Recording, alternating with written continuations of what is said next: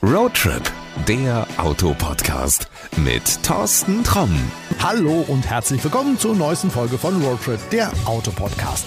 Heute schauen wir uns mal ein Auto an, das bestimmt jeder von uns kennt und sehr wahrscheinlich auch schon mal gefahren ist. In den 1980er Jahren hat man es übrigens mit einem ganz einfachen Satz beworben. Sag doch einfach, wir fahren Golf.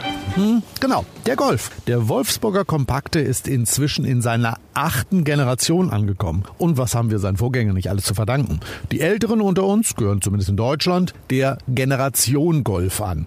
Ein gleichnamiges Buch wurde im Jahr 2000 ein Bestseller. Und wenn wir schon beim Bestseller sind, der hat auch gleich einem ganzen Autosegment seinen Namen gegeben. Das ist genau die Golfklasse. Und auch heute denken beim Wort Golf mehr Menschen an das Auto als an die Sportart oder gar an eine Meeresbucht. Also mehr erzähle ich jetzt aber nicht darüber, sonst würde ich wahrscheinlich noch stundenlang hier weiter philosophieren.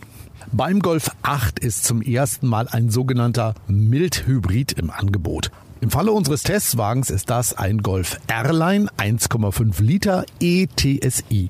Airline bedeutet, dass es sich um die sportlichste Ausstattung handelt. Das sieht man von außen zum Beispiel an den speziell gestalteten Stoßfängern. Und wenn wir schon mal an der Front sind, dann fallen die schmalen LED-Scheinwerfer sofort ins Auge. Die geben dem Golf einen markanten Auftritt, ohne dass er dabei krawallig wirkt.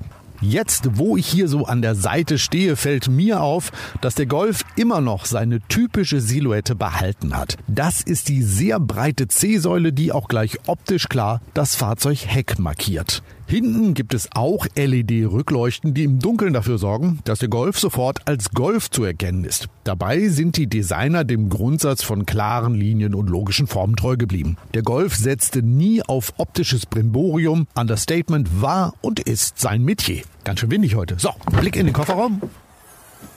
Typisch Golf lassen sich hier drei Wasserkisten und der Rest des Wochenendeinkaufs ohne Probleme unterbringen. Wenn du mehr Fracht bewegen musst, einfach die Rücksitzlehnen umklappen und mehr als 1100 Liter lassen sich nun verstauen. So, machen wir die Klappe wieder zu und du weißt, was jetzt kommt. Genau, der kurze Zwischenstopp auf der Rücksitzbank.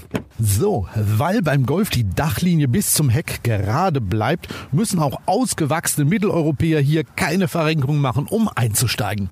Und hier hinten sitzt es sich echt gut. Für einen Kompakten ist sehr, sehr viel Platz vorhanden. Deutlich mehr als in bayerischen äh, Mittelklasse-Limousinen. Super viel Knie- und Kopffreiheit. Ich könnte fast noch einen Hut aufsetzen und würde da nicht ans Dach kommen. Aber was mir besonders gut gefällt, ist, dass die Rücksitze schön straff sind und dass die Rücksitzlehnen ausgeformt sind.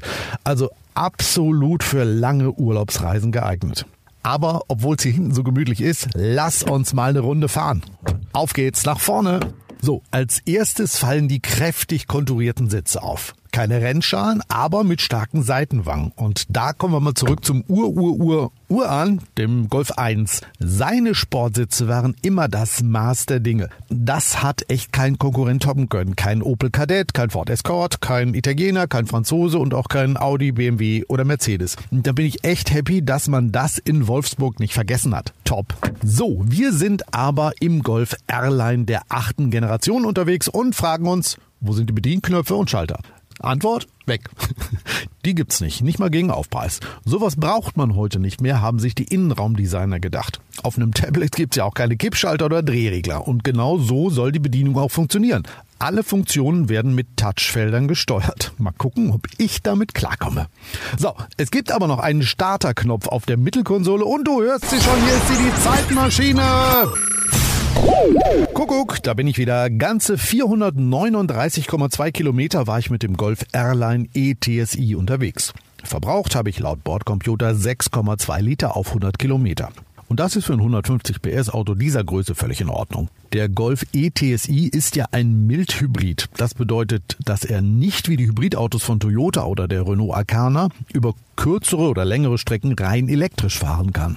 Tja, wozu ist dann ein Elektromotor und eine Batterie an Bord? Ganz einfach, um den 1,5 Liter Benziner zu unterstützen, zum Beispiel beim Anfahren. Da braucht ein Auto ja meisten Sprit. Beim Golf ETSI schiebt der Elektromotor mit und so geht der Verbrauch nach unten. Außerdem würdest du wahrscheinlich nie vermuten, dass da wirklich nur 150 Pferde ihrer Arbeit nachgehen.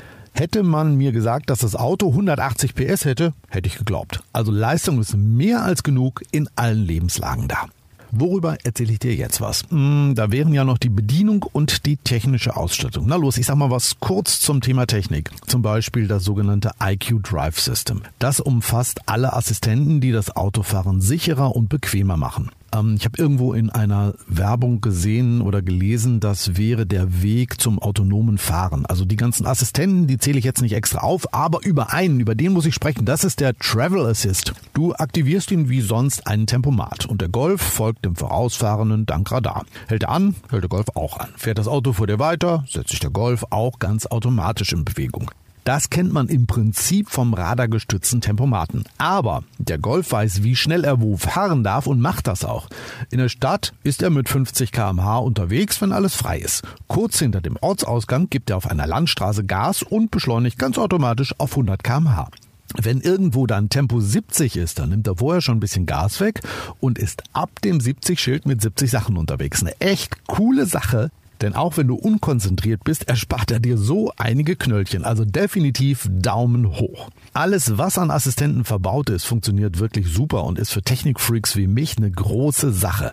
Ja, das soll es jetzt aber gewesen sein. Vielleicht machen wir darüber mal eine separate Folge nur über Assistenzsysteme. Finde ich super spannend.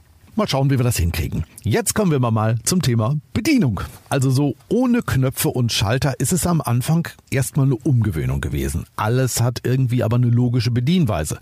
Zum Beispiel steuerst du den Travel Assist über das linke Bedienkreuz am Lenkrad. Darunter ist ein Bedienfeld für das Radio. Und da legst du nur den Finger drauf und wischst dann nach rechts, um es lauter zu machen, und nach links wird's wieder leiser. Navi und Radio steuerst du über den großen Touchscreen. Die Heizung und die Fahrmodi haben eigene, ich nenne sie mal Aktivierungsfelder, damit du sie anschließend auf dem Touchscreen steuern kannst. Das klappt auch ohne Bedienungsanleitung nach wenigen Tagen und Kilometern völlig selbstverständlich und ohne Probleme. Also mir hat's echt Spaß gemacht. Probier du es einfach mal aus. Apropos ausprobieren. Wer sollte den Golf denn mal ausprobieren? Ich denke, jeder, der einen kompakten sucht. Ja, ein Auto in der Golfklasse. Ich weiß, dass jetzt einige wieder meckern werden und sagen, aber der ist doch so teuer. Ja, ein Golf war schon immer teurer als die Konkurrenz. Aber dafür bekommst du auch was. Ein topmodernes Auto, das für viel Fahrspaß sorgt, trotzdem im Unterhalt günstig ist und auf Wunsch mit den modernsten Assistenten vorgerollt kommt. Modernste Technik kostet halt eben auch immer Geld. Das kannst du vielleicht ein bisschen mit einem Smartphone vergleichen. Ein iPhone kostet auch fast doppelt so viel wie ein Huawei oder ein Xiaomi. So, jetzt muss ich mal langsam zum Ende kommen. Deshalb, wie immer an dieser Stelle, die beliebte Rubrik, was hat dich geärgert oder was fehlt dir? Hm, vielleicht gibt's da eine Sache, die nicht mehr so ganz zeitgemäß ist. Auf der Aufpreisliste findet sich die Möglichkeit, die Garantiezeit des Golf um weitere drei Jahre zu verlängern. Willst du also insgesamt fünf Jahre keine Angst vor Reparaturen haben, kostet das 645 Euro. Und wenn ich mir das anschaue, dass die Konkurrenz da fünf oder sieben Jahre ohne Aufpreis gibt, sollte man das Ganze in Wolfsburg mal überdenken. Denn der Golf ist schließlich der Golf, also ein echtes Stück Wertarbeit made in Germany. Da sollte man so viel Vertrauen in seine Arbeit haben, dass zumindest fünf Jahre Garantie eine Selbstverständlichkeit sind. Der Golf Airline mit dem wirklich tollen 150 PS ETSI-Antrieb und dem geschmeidigen Siebengang Doppelkupplungsgetriebe beginnt übrigens bei 33.000 Euro. Was du alles an Sonderausstattungen brauchst und was auch nicht, darüber findest du auf der offiziellen Webseite alle Infos. Dort kannst du auch den nächsten Händler finden und eine Probefahrt vereinbaren. Empfehle ich dir wirklich. Den Link, den packe ich dir wie immer in die Shownotes. Und damit sind wir auch am Ende der heutigen Folge angekommen. Wir hören uns bald wieder. Bis dahin, bleib sauber und wie immer, gute Fahrt. Ciao. Das war Roadtrip, der Autopodcast mit Thorsten Tromm.